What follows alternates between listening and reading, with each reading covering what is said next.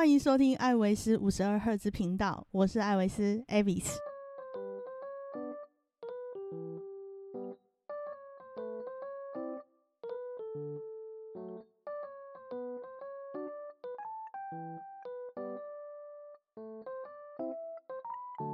你讲你家的 slogan 啊？好，我们今天呃是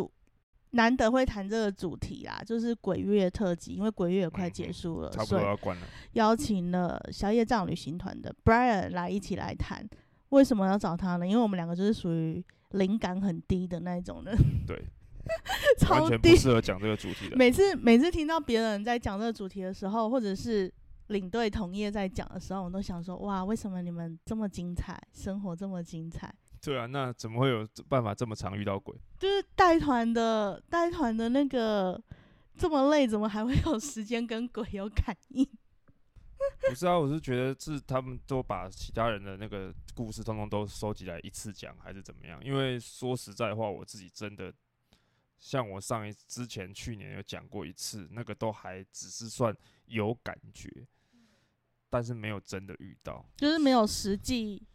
看到，或者是他看到或接触什么什么床飞来飞去啊，嗯做还是什梦么东西梦到看到一啊些奇奇怪怪的什么影子啊、人啊、头啊什么这种都没有啊。为什么别人可以讲那么精彩？你只是微微有感觉，就只是这种可能有没有从脚底毛到头顶，但是就是觉得不舒服，可是你也没有真的知道是什么东西让你不舒服啊。你哎、我问一下，你当领队多久了？我当领队算起来六年多吧，对啊，我快我快要十年，真的屈指可数哎、就是但重点是你是有看到吗？我没有看到，我我们家族是这样，就是母系那一边，我的外婆跟我的妈妈，他们是属于感应式的那一种，感应式的比较强，就是他觉得这个环境磁场好不好，就是他们一走进来这个地方，然后他们就会觉得说，哦，家北拜是这样子。可是我的舅舅跟他的小女儿是属于看得到的，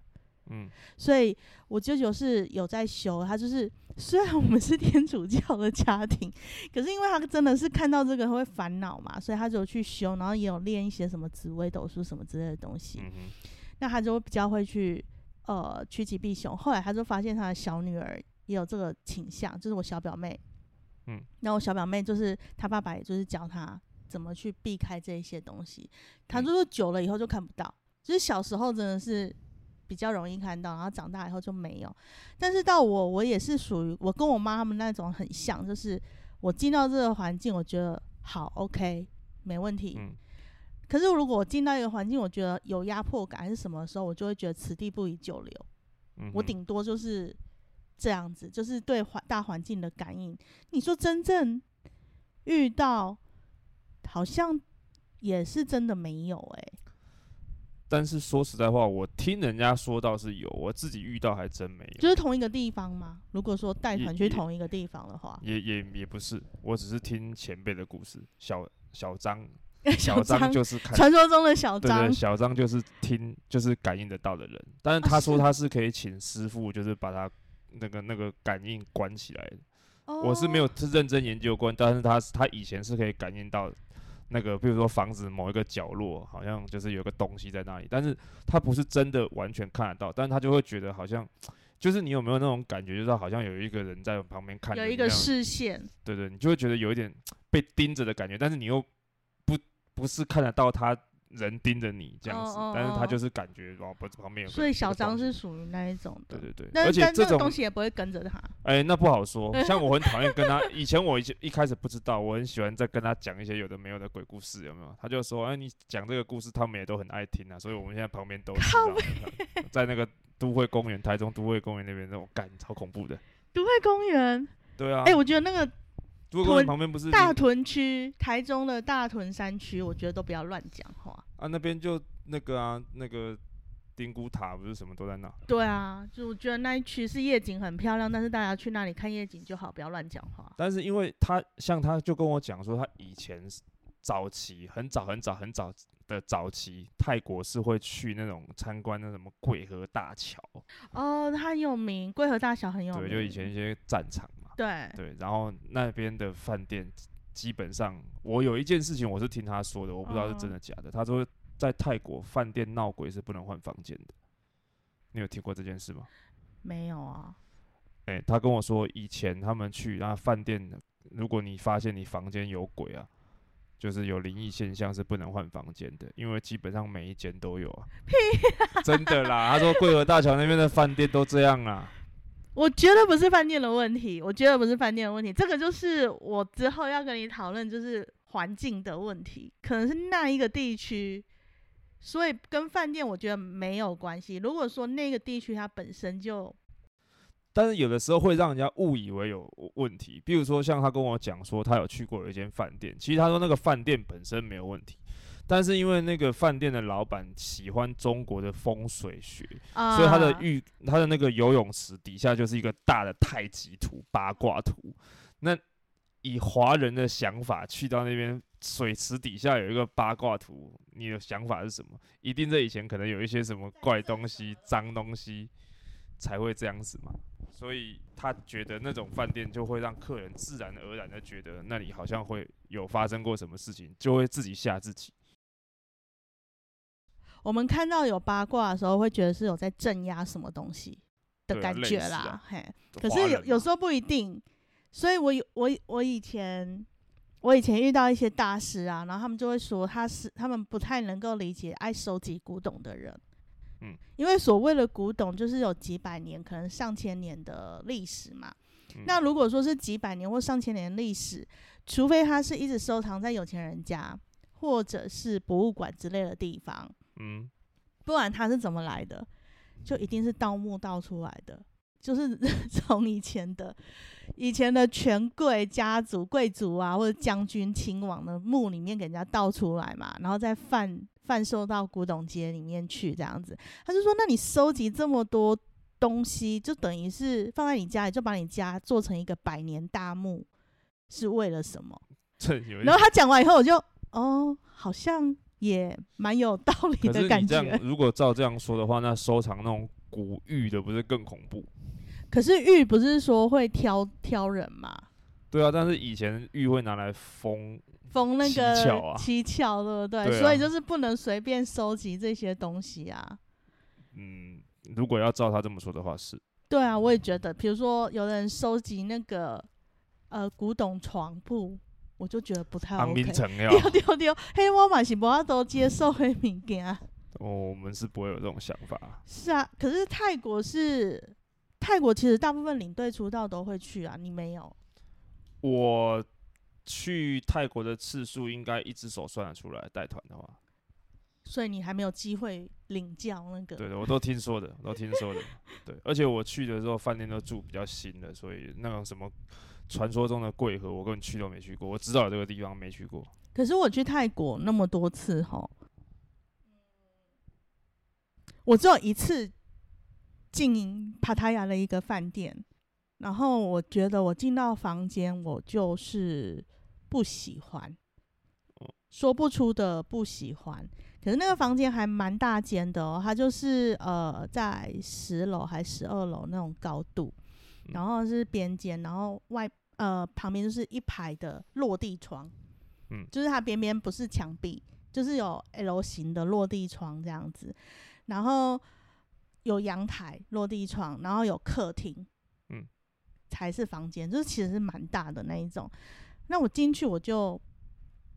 不喜欢，我说不出来，我就不喜欢。那大白天，因为我们是那个行程很妙，就是白天我们就先进去饭店 check in，然后再出去嘛。嗯那光线是足的，也没有说光线昏暗不明，没有，就是很敞亮这样子。那这个感觉呢，我很肯定就是我不喜欢，但是因为要工作，其实我们在工作的时候没有办法想太多的东西嘛，嗯，然后就出去了，然后出去带团，巴拉巴拉一整天的行程下来后，晚上回到那个帕塔亚那个饭店，一进去房间，我又觉得我又那种奶油奶油的感觉，就是不舒服。那那一团刚好是毕业旅行团，就是年轻人超多的，而且那个我刚好带的那一团是工科、理工科的嗯学生，超多男生的阳，气很重，很重。然后我就跟他们说：“哎、你们不要房间开趴。对我给你们开趴，因为我有客厅。嘿，随便你们开趴，因为我客厅跟客房是隔开的嘛，我有客厅还有大餐厅，就是蛮大的空间。我说你们要在这里玩牌什么都可以，没有关系，而且是脚尖脚边，哎、不会吵到别人不。会吵到别人。然后他们就来玩，玩到到凌晨过两点以后才回去。我就想说，哎、过两点 差不多，下班了，下差班了。不多该下班了。然后他们回去，然后我就睡了三四个钟头。他说好好在爬台来只过一夜，就是就这样过去。可是我顶多就是觉得这种不舒服感，嗯，那我就是决定是不要一个人过这样子，因为我那时候也不敢往外看啦，我也不敢看窗外，万一我真的看到什么也很麻烦，在十二楼哎，这个时候就是，其实你想一想，说闹鬼的房间，或者是有灵异现象的房间，不能换换房换房间，其实你想一想也是有道理。就是你要怎么证明他有闹鬼？所以要用别的理由换呐、对啊，所以你就是我的意思是说，你可能真的想要换，你也不能说是什么你觉得不舒服啊、闹鬼啊什么东西的。可是有时候吼很难，像但是你要想到另外一件事情，就是如果嗯那个饭店你随便说个理由，他就让你换，那就是他也知道这个房间有问题嘛。就是你提出问题的时候他就换，他二话不说就让你换，你你就知道这个饭店就真的真的有对，对啊。如果那饭店百般刁难你，就是就是可能你这是瞎掰的。哼就是你如果一讲说你房号什么，他都马上就帮你换的话，你是不是也很奇怪？那你这样讲也对啦，就是可是有时候台湾人在换房间，他有时候不是因为那个什么真的有发生灵异事件，而是他对那个房号的数字不满意。这个你有没有遇过？这个更多了，我觉得反而因为这种问题换房间的才多。台湾人对于房间的挑剔，你都会觉得他出来到底是来住饭店还是买房子。就是房间数字号码很 care，你刚才说的那个边间，他们就有人就不住啊。就是年纪比较大的会吧？边间的不住，我我遇过的，我自己亲身遇过的，边间不住，电梯旁边不住，管线间旁边不住，房号有四的不住，光光这样就房号有四的不住，如果住四楼怎么办？四楼，它好像结尾不要吧？但是嗯除非，而而且基本上，除非啦，除非他那一整层我们的团员全部都是住四楼，不然他也不然我也基本上会把其他楼层的排给他。嗯嗯，但是你要知道，我之前去纽西兰有一个饭店，超超超神奇的，他就可以排排那种什么，你的你的所有整团的那个房号就是什么一零四、二零四、三零四、四零四、五零四、六零四。他是用一二三四层楼这样排上去，然后再轮他下来吗认为这样的房型是长一样的，位置也是长一样，所以你们团通通是住住一样的房子。但是在不同层楼，同一个号码就是同一个编号，但是不同楼层。对，所以因为团比较大嘛，那你也不是大啦，就是一般的尺寸，那嗯所以可可能你的饭店就是三零一、三零三、三零四、四零一、四零三、四零四、五零一、五零三、五零四，就是都这样。我只能说他们很有创意。对，然后尤其是一些像有如果你带到一些那种伊斯兰教的国家，比如说土耳其，他会嗯跟你讲说那个四的四是吉祥数字嘛。对，哎，然后你要给你，那你就只能跟客人说，哎、分四一四还是四四四给你是他们最好的房间、哦，你讲到四一四，我有一次也是去立陶宛，然后去了一个他的一个，反正就是要。你知道波罗的海三国的行程就是要拉车嘛，然后反正就拉到一个地方要过夜这样，然后那个地方刚好在比赛那个欧洲的越野赛车，所以它其实镇上所有的旅馆都很满。然后我们的团进去的时候，就有一个太太，她就是住到四一四，然后就先 check in，check in 完以后，大家就自由活动啊，晚一点再吃饭什么的。然后他就在那个喝喝茶的时候看到我在那里，他就跟我说：“哎，Lisa，我跟你讲一件事。”我就说：“哦，好啊。”他就说：“我其实没有要找别人麻烦。”然后我听到这句话，就想说你就是要找我麻烦。你可能要找我麻烦了，你才会讲这句话。对啊，然后他就说我的房间号码可不可以换？我就说呃，你的房间号码是，他就说试一试啊。我就说哦，可是我就说可是今天那个旅馆很满，我可以帮你问，但是我不能保证是是不是能够换。反正我们不要先拒绝客人嘛，我们就是先帮他们先去调整。然后我就去问柜台，柜台就说很满，真的很满，没有房间。那我就说哦，那就是小一点的房间什么都没有。他就说没有。他说为什么他要换房间呢？我就说因为那个号码是四一四。他就说这个号码有什么不对吗？那我就还要用对，你要转一圈跟他解释。还用英文跟他讲说，哦，这个意思在我们的国家里面就是叫你去死的那种意思，这样子。然后他们就惊吓，就是老外都惊吓到，但是他们真的没有房间换。嗯那我没有办法跟他换的原因，是因为那一次我有跟一个女团员同一间，嗯所以不是我直接说我跟你换就好，因为还有一个团员跟我同房嘛。嗯那我那个同房团员感觉没有 没有想要换的意思，所以就动不了。不然的话，通常我们领队都是先啊，不然我跟你换。对啊，对啊，他就没有办法，那他就不死心了，他去问过所有的团员，然后找到一个单男，一个男生跟他换，搞了一个多小时。单男他不是住单间的对，可是因为他是加价的，所以他的房间好像也是双人床的。哦，就是因为那个房间数字，那也不是灵异事件，就是他单纯的不喜欢那个数字而已。对啊，我觉得我遇到我真的没有遇过说跟我说房间怎么样怎么样说哦，有有有，就是我自己讲过的那一集，他我们在意大利一个郊区的一个饭店。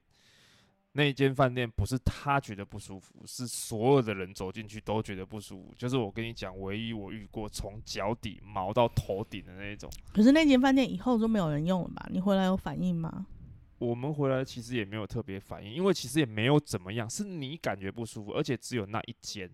那一层感觉到很奇怪，而且他们那间饭店的格局超妙的，就是他们的饭店的房间里面那个所有的窗帘都是长的白色的那一种，嗯，然后你的床，你知道中国人有个习惯，就是起起床的时候床不能对着镜子，对。他就是对着镜子的那一种，可是欧洲的饭店很多这种，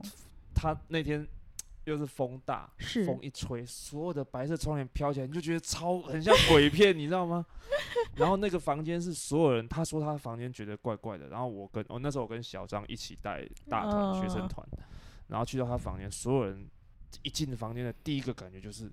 这房间怪怪的，所以小张也是决定也是撤。怪怪的，而且不是我们觉得怪而已，是所有的其他同学进来也觉得这房间怪怪的。哼，然后我们就跟他讲说，要不然你们就是像你刚才一样，就全部人在这边开始打牌干嘛？后来他们不是这样做，就他们各自打包到其他同学房间去，那就跟房啊、可是也不能换吗？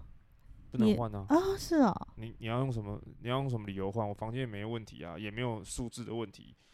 他也没有真的看到什么，还是那个、啊，就是你就觉得这间房间就是怎么样，就是不对劲就对了。嗯，对，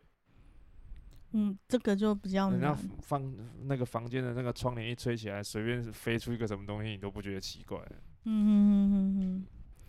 哎，但是除了这个，是我真的没有遇过任何要换房间的理由是真的遇到，有跟灵异事件有关的，绝对都是那种他觉得这个房间他不喜欢，那个不喜欢绝对不是生理上的不喜欢，是心理上的不喜欢。大部分都是心理上吧，心理上影响到生理上比较多，或者是哎、其实我觉得换房间还可以用过敏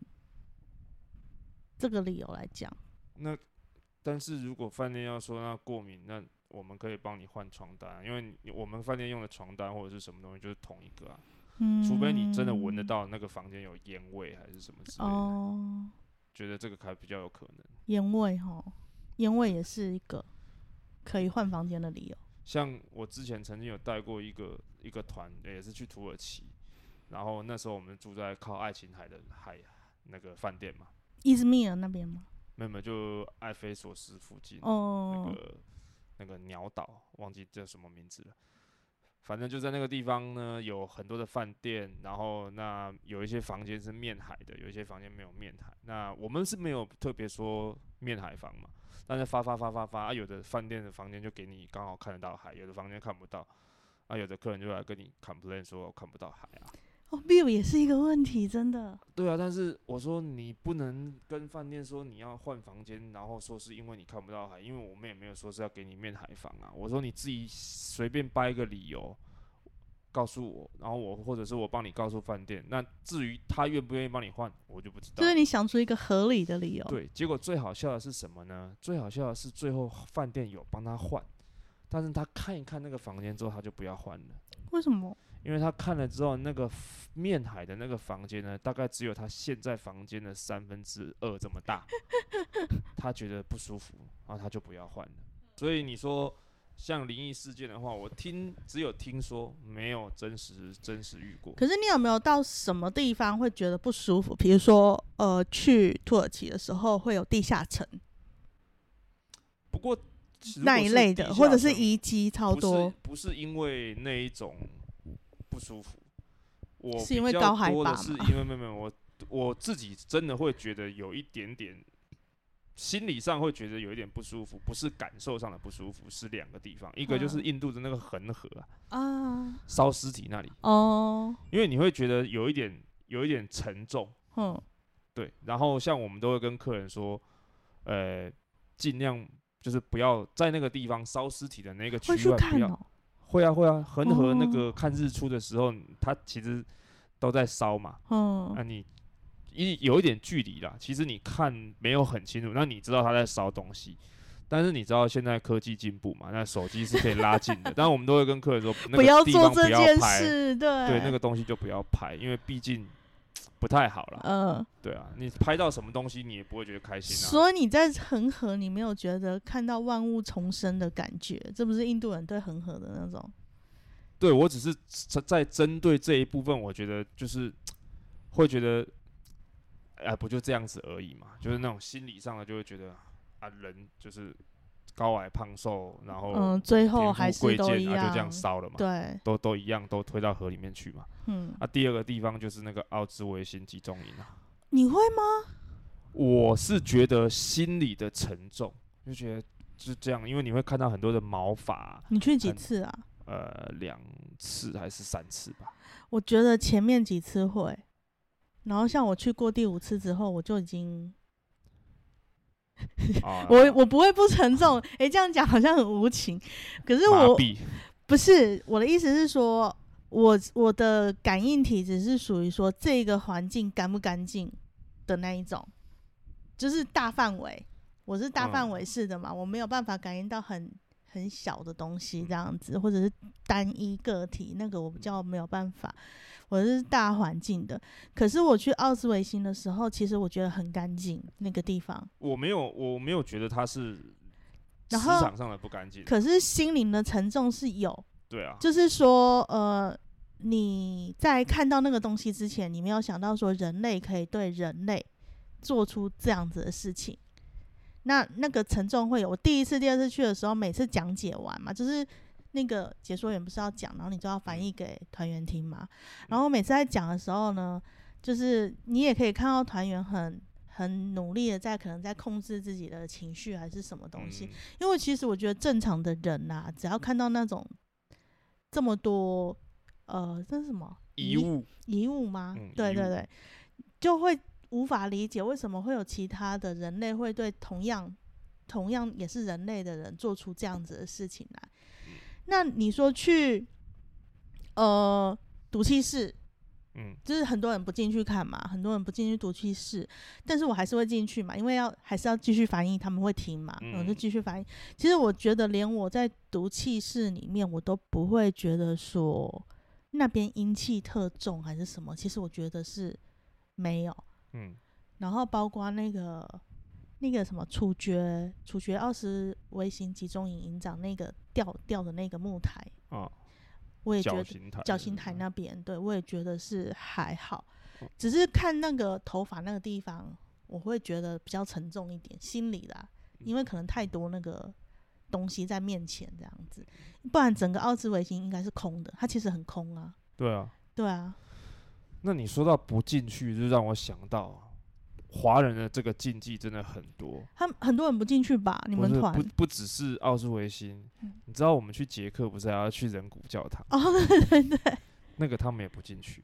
我会先讲啊而，且首先第一个人骨教堂本身它就在一个墓园里面对对对，坟墓的里面建墓园都不愿意了，对啊，进墓园他们就不一定进去了。但是幸嗯好国外的墓园还不像我们还蛮漂亮的，乱葬岗那哼种的，就是看起来还行。对，但是要下去，然后你跟他讲说这里面都是那种人骨弄起来的东西，就是呃一团每一团我遇过，几乎每一团都会有大概一两个、不要，三四个不进去这样。哼。对对对，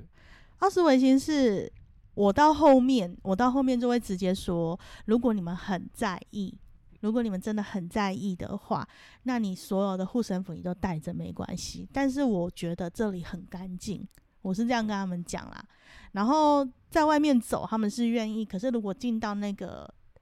房子里面，集中营的房子里面的时候，有的人是说他要坐在外面，嗯，那我就说好，没关系，你就嗯坐在外面等我们出来也可以，这个就不强迫嘛。嗯，可是我我自己去奥斯维辛那么多次，我是觉得还好啦。可是说实在话，如果在这些地方，假设有一些灵异传说的时候，你哦会特别提吗？不会啊，我会离开以后才讲。那但是你会讲，对，离开以后，离开那个我我点了以后是我自，己是，除非有跟他的那个历史渊源什么的有相关才会提性，到嘛。不然的话，我基本上一般不提。我如果说，如果说我们不用住在那个地方，嗯就是他只是今天导览的点，那我就会略略提一下，就是说他曾经发生过什么事情。然后如果要住在那个地方，我会等离开以后我才会讲，因为如果你先讲，其实很多人都会有一种先入为主的，或者是潜意识里面已经被你催眠吧，你没有要催眠他了，可是潜意识里他听到这种讯息以后，他会内化成某一种想法，所以他晚上可能风吹草动，比较敏感的人，他就会觉得有什么。那我觉得是替我自己制造麻烦，所以我都不会在如果要过夜，我都不会先讲。不过印象当中好像也没有带团会在什么地方住，就是在比较有这些奇奇怪怪的。捷克不是 C K 小镇也很有名，克鲁克鲁那是什么？克伦克夫嗯，库库库库伦洛夫，库伦洛夫翻译翻译对对正反，对库伦洛夫那个小镇不是也有也有传说闹鬼还是什么？这这个诶，这个要问我前辈，他说他有他就是他本人遇到的。哦，这个基本上跟本身这当地介绍就没有什么关系，我基本完全不会讲啊，就算我知道我都不会讲啊。我是有住过那一间饭店，然后有一个我好像住过一间阁楼房，我觉得它的格局很奇妙。我进去的时候，我都觉得它的格局很奇妙，就是那个厕所、马桶什么的，浴室、浴缸位置嗯设计的很奇妙。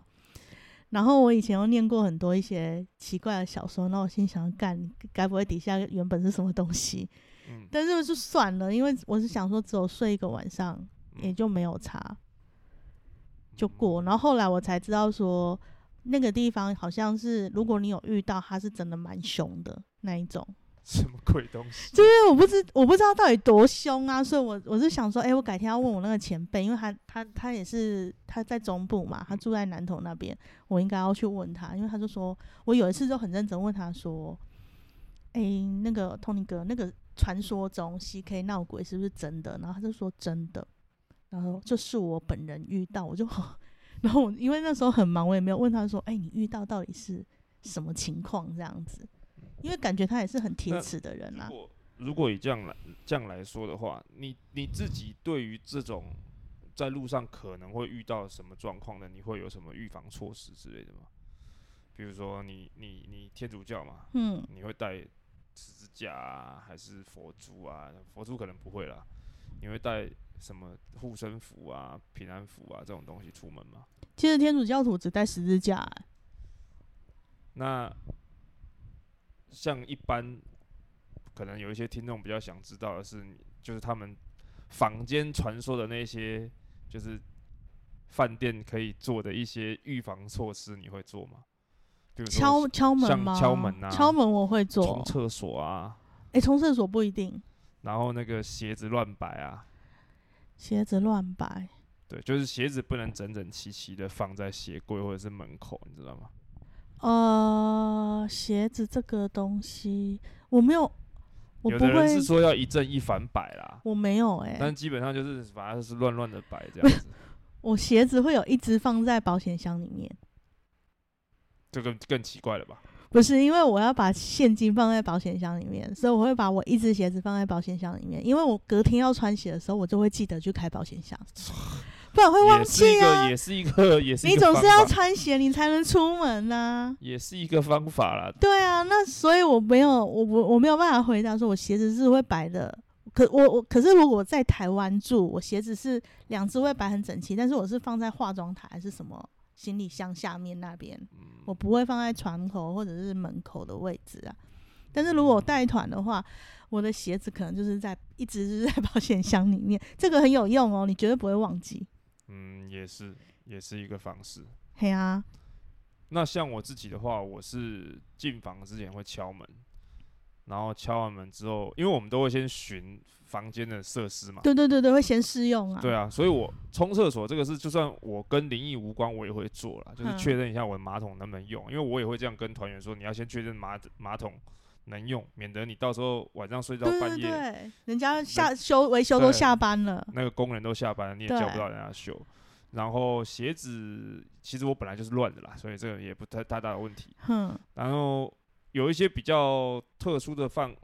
有一些房间格局比较奇怪，可能就是那种柜子，我都会打开来看一下。不过也是正嗯常的，看一下有一些吹风机都藏的很奇妙的地啊方。对，所以还是会加减看一下。但是我之前真的有一次，但是那个跟灵异无关，就是敲门的时候，真的里面有人回敲啊。但是给错给错房号，对对对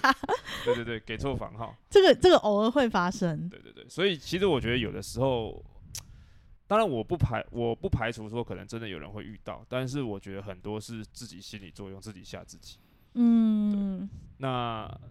听过的听过的故事倒是比较刺激啊，我自己真的就没有。可是我觉得，就算是比如说我讲说前辈有遇到嘛，他也可能是职业生涯中遇过一次而已，就是不会常常遇到啦。因为领队如果常常遇到，他应该没有办法在这个行业待下去啊。可是有一些东西哈，就像之前我在节目上有讲过，之前前辈有被那个客人梦游掐脖子的那个。啊、我都觉得我如果我遇到，我应该没有办法再干这一行，但是他都他他他都做得好好。他是跟前他是跟客人同房吗？对啊，哦，啊，客人起来梦游，坐在他床边看着他，然后隔天还掐他脖子，超屌的。所以你会发现，其实领队这一行做久了，你真的到后面，你怕的都不是鬼，你怕的都是人，嗯因为那些奇奇怪怪的团员真的很多啊、对啊，像去土耳其，我去土耳其地下城什么的我都不怕，洞穴旅馆我都根本不觉得怎么样，你知道吗？嗯。因为我那一团就有一个妈妈，她是小中风，一个礼拜后出来跟团，哦，嗯，然后整路就是她也没有带药吃、欸，我觉得他真的是太猛了。然后整路就是行走缓慢，到最后是整个团，他其实没办法走，他的脚是没办法弯的。然后有一天晚上，他上厕所，站起来后就跌落到床床，哎、跌落到地面。嗯，然后跟他同房的另外一个太太冲到我房间，死命的鬼叫。然后我过去看，他就说没有，那个床太软了，撑他撑不住跌倒。然后那个太太隔天就说她不要跟他同房，嗯，她说她是出来玩的，她不是来照顾人家的。嗯我我认为合理，嗯嗯，结果就变成我照顾他。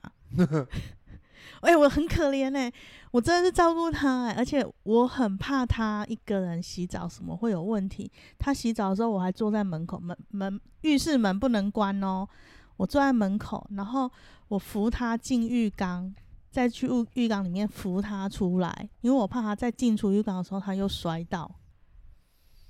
嗯真的是很可怕。我整个那一次的土耳其，我心理压力超大的。但我说实在话，我真的遇过有一些团员或者是团员的家人，他们自己真的都不把这些东西当一回事、欸，嗯，但是他们都不当一回事，但是万一真发生什么事情，好像又都反正怎么样都是跟我们有关系啊。对啊，我就说为什么我们要负这个责任？我不懂哎、就是你会觉得，你就是因为你自己可能家人想要放个假啊，或者是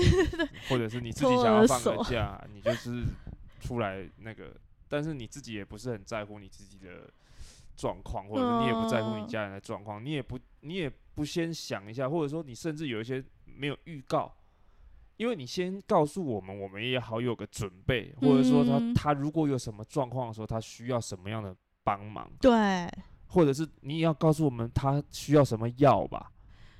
哦、他们有的时候也不讲，然后自己他也可能没办法表达的很清楚，或者是根本就没有特别提。嗯，然后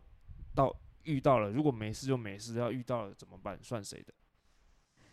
所以我觉得你说我们会不会担心灵异事件还是什么？我其实都不担心。我觉得无形的东西，它真的也没有办法对我怎么样。可是团圆是实实在在在那边，那个才是哎、我最不好说啦，我自己不好说之前遇过，我有遇过，我有听小张说过，他有遇过床会飞来飞去的啦。哦，是他小张的人生好精彩哦。对啊，他有就是，比如说早上床晚上睡觉的时候在在东边，然后他是自己一个人睡吗？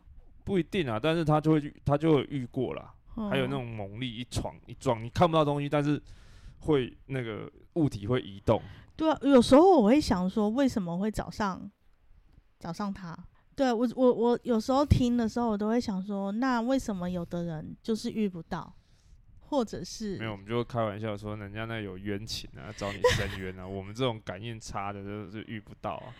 对啊，然后像像那个奥斯维辛完以后，我们是不是去立陶宛会去那个十字架山？嗯，对，然后我那时候就有一个客人，他因为先去了奥斯维辛集中营，然后结果隔了几天又跟他说我们要去十字架山的时候，他就说为什么我们那一定爱去迄种死做贼人的所在？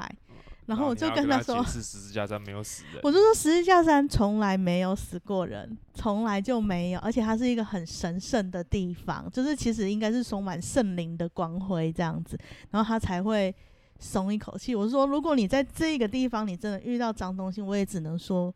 这个可能不是这个地方的问题。对啊，可是我觉得去今天去欧洲哦，有的时候我们自己当领队不会考虑这么多灵异方面或者是宗教方面的问题，可是团员都会啊。嗯，那中国人忌讳的东西又特别多，像譬如说去欧洲，你免不了一定会去教堂，对，但你要知道，对于他，比如说牧师或者是那些当地的人来说，他们死后就埋在教堂啊，最高的那个荣耀。荣耀就是葬在礼堂里面，没错。甚至什么个主教就告诉你这一块底下就是主教，对对对对。对，那你 到底是看还是不看？那个教堂就这么伟大，然后那个人就埋在那里，嗯，就你也避不掉啊，对啊，所以你要跟大家说，但是你来这个地方其实就只是为了看这个，很多时候会遇到这种状况。其实其实我有时候出团，客人会说我们的行程可以不要一直看教堂，然后我那时候就会想说，嗯，可是外国人来我们台湾也会一直看庙啊，它就是一个文化的表征，它其实不是某种宗教的呈现。我觉得这种东西去到欧洲很难避免，是因为通常你会发现，就是中世纪的城，嗯，或者是比较以前的城，他们其实就是围着那个，或者他们城市的最中心就是大教堂，对，所以这是他们的文化的中心。嗯，然后因为很重视这个宗教嘛，所以把最漂亮的那些画啊、雕刻啊都弄在里面，所以艺术也跟它有关系。那人文、艺术、生活形态基本上都跟宗教的法律制度什对啊，么都是从那边结合在一起，来的，所以你说完全不看教堂，这基本上是不太可能的。对，只是会不会一直去看，这就不好说。没有，他们看了两件以后就觉得一直在看，对啊，那有的时候是有的时候是这样嘛，那宗教的东西。可是有的时候，我觉得，呃，行程上是这样，然后对于其他不同于你自己的宗教是尊重。可是我有的时候，我觉得有一些旅客会对其他的宗教或者他们不了解的宗教，会很奇妙去开一些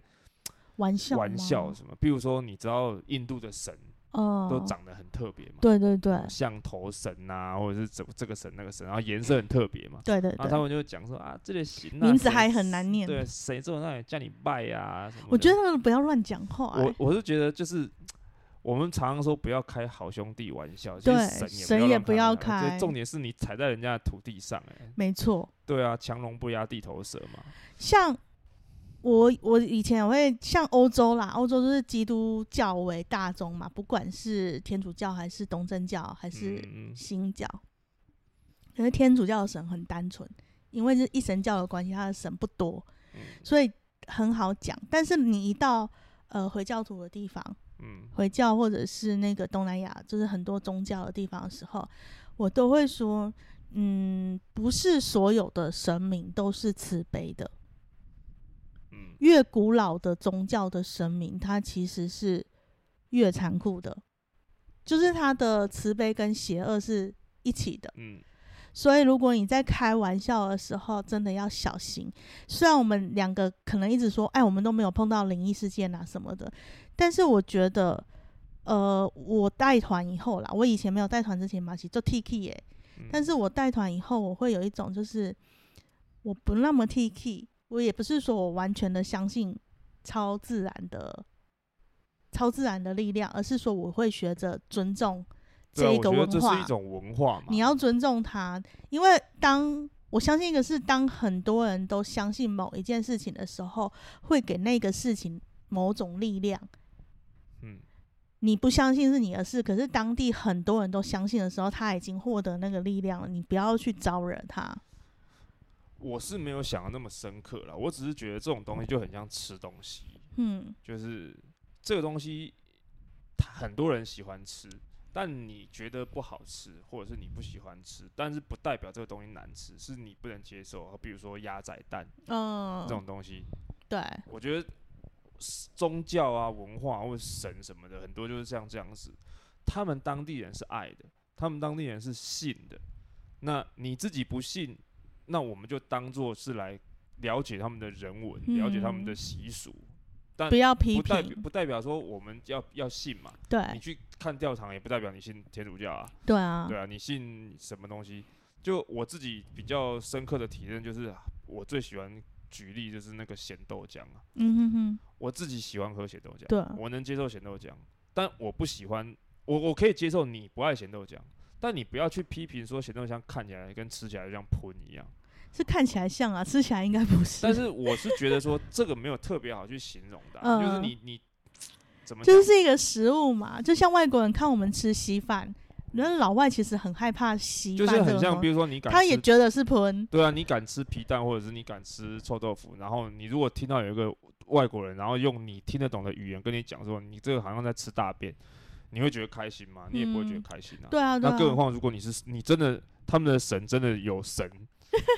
那听了不，所以所以泰国就是这样，就是很多人不是会去拜那个四面佛，嗯，可是其实四面佛应该不是佛，它是神。那我我有一个有修道的前辈们，他们是说佛跟神的差异是佛，他真的是慈悲的，是神不是神还有情绪的那一种。嗯，那四面神他是爱爱爱物分明。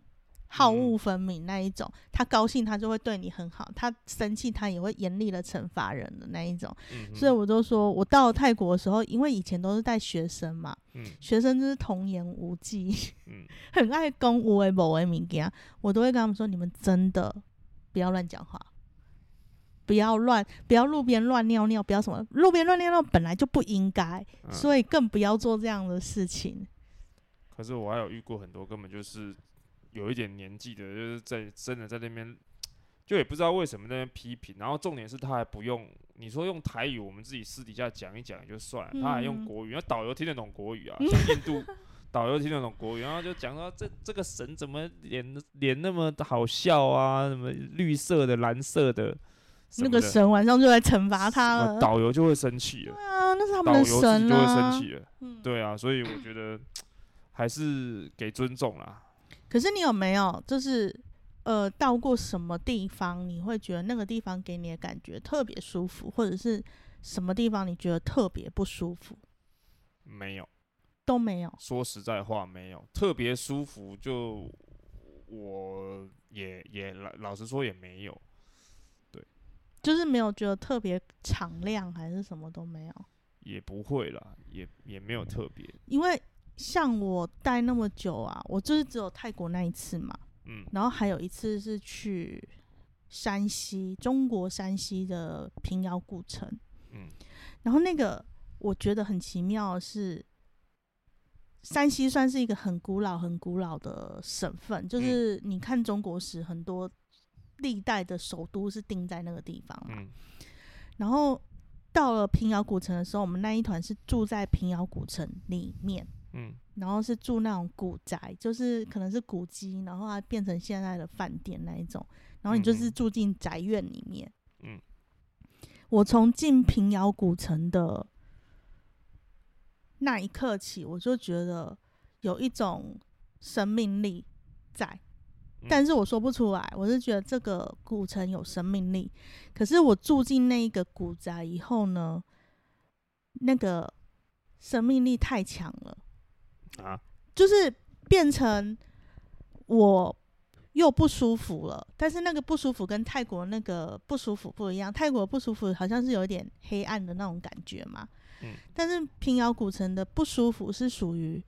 太多的声声音，或者是太多的生命流动在在你周围跑的那种感觉。嗯然后是我第一次真心的拿出我的十字架放在房间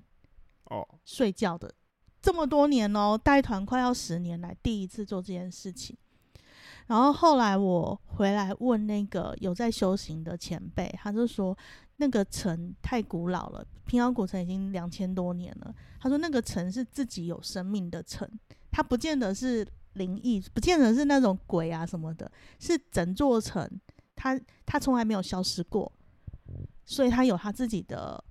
因为他他的说法是他有自己的生命能量在那里，所以他滋养着那个住在居住在上面的人。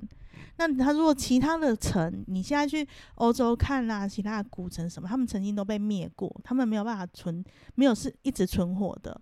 嗯就好像是城有城的精灵在守护的那种感觉。嗯那是我带团快十年以来第一次有那种感觉，但是我的灵异就只有这样子而已，就没有了，哦，乏善可陈。对啊，所以我一直觉得能有这么多故事讲了，我也没有很羡慕啦。真的真的很厉害。我我说他们很厉害，我没有很羡慕了。对啊，我就是觉得遇到也是很麻唯一烦。唯一就是说，你说觉得哪个地方感觉上，我只有去过某一个国家，我觉得他他的给人的感觉很很很平和，很 peace。哪里啊？尼泊尔，超和平的地方，就是你坐在那边就觉得哇，好。诶、那我们应该找机会去不丹看看每次我跟你讲，只要带到尼泊尔以后。员说，跟团员说你有去过印度，去过尼泊尔，他下一个就会问你说你有没有去过西藏还是不丹？对，对，但我从来没去过。不丹比较难啊呢、可是我没有，老实说，我对那个地方没有没有这么大的憧憬。嗯对，那我自己是，我就一一直以来，我在我自己的节目上也说，我在别人的节目上也会说，或者是跟朋友聊天，我会讲，我喜欢古文明，嗯，所以我喜欢去那些就得西朗国陶的所在。对啊。可是其实我是真的没有遇过那种状况了。那像我自己就喜欢，比如说将来有机会去什么马丘比丘啊，啊，我也是。佛岛啊，哦这种地方。那如果说真的会有感应到一些什么东西的话，那那再说嘛。嗯，那与其说羡慕他们那个灵异经验没有，我倒希望能够看到什么飞碟啊、外星人啊这种比较。比那你要去五十一区吗？去美国才会看到。但搞不好啊，也许啊，因为我我觉得这你觉得外星人比较实际，比比比超自然力量实实际一点？我觉得看到那个比较炫嘛，其实看到看到鬼 一点都不觉得什么开心。就是感觉外星人的存在好像比较真实。但是说实在话，如果相信相信轮回，我觉得对于某某一种角度来说，看到鬼也没什么奇怪啊。嗯，对啊，就像有如果有鬼，就一定会有神嘛。对。对啊，那如果你都看不到鬼，就代表可能也没有神啊。我是我是当领队以后，然后碰过几次像这种感应的东西以后，我就会觉得我很尊重大自然，尊重，这真的是要尊重大自然。那你说害怕啦，或者是崇拜，我是觉得不需要，但是就是尊重而已。而且其实这种也没有关乎说你是不是一定要真的遇过，像有的时候你遇到一些状况的时候，你就还是会希望有有被有机会被保佑，比如说。哦、你在飞机上，像我自己，我其实我乱流我自己在在在节目上也讲，我哎，我好像没有讲过这件事情。我很讨厌坐飞机，我是一个非身常为一个，害怕坐飞机的领队，身为一个领队，所以那个飞机只要晃动的大一点的时候，我就会开始心里在那边讲，哎呦，观世音菩萨啊、妈祖啊、保佑啊什么的。可是哦或者是说，有的时候你在路上，比如说假设啊你去土耳其或者去欧洲，你在呃可能行程上面可能会有一点呃失误或者是 delay 的时候，或者是大塞车的时候，像土耳其人就会喜欢讲说，就是叫阿拉阿拉保佑啊，还是什么之类的，哦你就会觉得啊，其其就是你就会自己心里可能会默念说啊，可以保佑一下，然后顺顺利过关，或者是嗯，之前不是土耳其有那个孔宫吗？嗯，对，对你去到那边还是会还是会有点像拜码头，有没有？嗯，就是去到那边跟说，啊，哎、我们今天这一团来十天呐、就是阿拉关照一下。我觉得这个要做、哎，我我也我也建议啦。如果说，反正我们节目快要到尾声了，我觉得嗯我、我可以给听众的建议就是说，疫情结束以后，如果你要出去玩，入境随俗这件事情不是挂在嘴巴上讲的，就是说。你今天如果去欧洲玩，有教堂，你就去点一个蜡烛，就跟你进庙去点一个平安灯、点一炷香是一样的道理。然后，或者是你到了回教国家的时候，你看到金神金呃清真寺嘛，寺你给他举一个躬，你不用拜他，你就举一个躬，跟他说你来这里玩，希望他能够保佑你。我相信所有的神，在当你所有不同国家的神啊，当你是对他尊重的时候，他就会对你也是和善。这个都是我我会做，像我去回教回教徒的国家，我十字架是自己默默拿下来，我不会戴在脖子上。第一个也是为了避免纷争，你也嗯不知道说你接触到的人他是不是宗教狂热者还是什么。嗯但是如果我去欧洲，我就会把十字架带起来，因为这样他们会对我比较和善一点。嗯哼，然后你去到泰国的时候，你就记得庙的时候，我们我们天主教不能拿，哎、我们不能拿香拜神，我们只能拿香拜祖先。嗯那我就会合掌也鞠躬。嗯不是说所有的神，你就是除了自己信仰的神以后，你都不理，都轻蔑的话，那对你自己不是好事，因为你在人家地盘，就像你嗯。讲，你你现在到人家的地盘上了，嗯。尊重不是对自己好吗？不是啊，因为有的时候呢，我会觉得，你知道台湾人，如果你仔细稍微观察一下，你就会发现台湾人只要到每一个不管是观光景点还是 任何一个景区，还是你会走到的地方，如果旁边有个庙，就去拜吗？你不一定会进去，但你可能啊，就是在双手合十，然后就是拜一下，大概嗯拜一下。奇怪啊，去外去到国外这件事情不是一样的吗？我觉得一样啊。对啊，而且我们常常都喜欢讲说，台湾不是有很多那个福德正神，嗯，就是当地的管管区。对对对，那你去到国外，那管区就换别人的、啊。是啊。所以基本上就是点个头，而且就是有点像人家讲说，比如说我们去国外去去到教堂什么的，你就是打个招呼，你的点头或者是你的鞠躬，也不见得是说你你就信仰他了，说就信他，不是，是我们跟你讲说啊，我们就是来这边这几天哦，不是，就像我们房间敲房门也一样，我们是叨扰一个晚上对，哦，来这个国家打扰个几天哦，那大家。大大家保呃，如果是神保佑我平平安安，如果你嗯是在房间里面敲啊，我们就互相不打扰。嗯，对我觉得就是，不管是在文化上，在宗教信仰上，这些东西都只是一个互相尊重对，其实说到底就是尊重，而且就是如果你心存正念，你不要刻意的去讲人家不好还是什么，我觉得那个不会找上来啦，找不会找你，除非你真的是 有那个体质了。我觉得这个毕竟还是，我觉得还是少数啦。还是少数了。而且如果真的有这种体质，出门玩的时候，我会建议说，那你就把该准备的东西都准备好，嗯，因为领队没有办法帮你这个东西。说实在的，对啊，我们要 心心力心力要放在别的地方，这些东西就是，即便想帮也爱莫能助因。为因为那不是我们的专业项目之一，这样子，所以就是如果真的体质是比较敏感型的，我都会建议说，那第一个你挑的行程你就去比较现代化一点的地方，不然就是你自己的装备要配齐，就就这样子。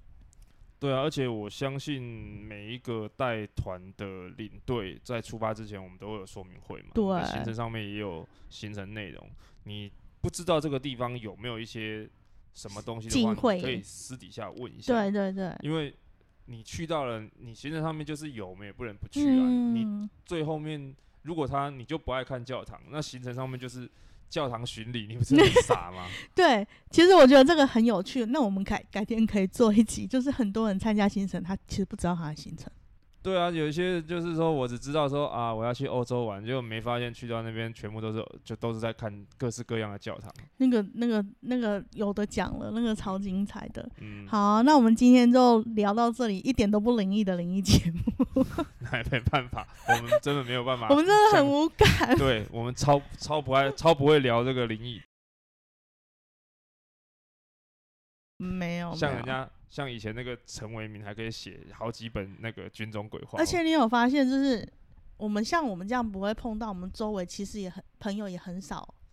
频率也很少，就是会碰到这样，很少啦。领队聚在一起都讲的都是鬼客人啊，不是鬼 鬼故事、啊。人比鬼可怕。对啊，好，那我们今天谢谢 Brian，好，感谢，拜拜，拜拜。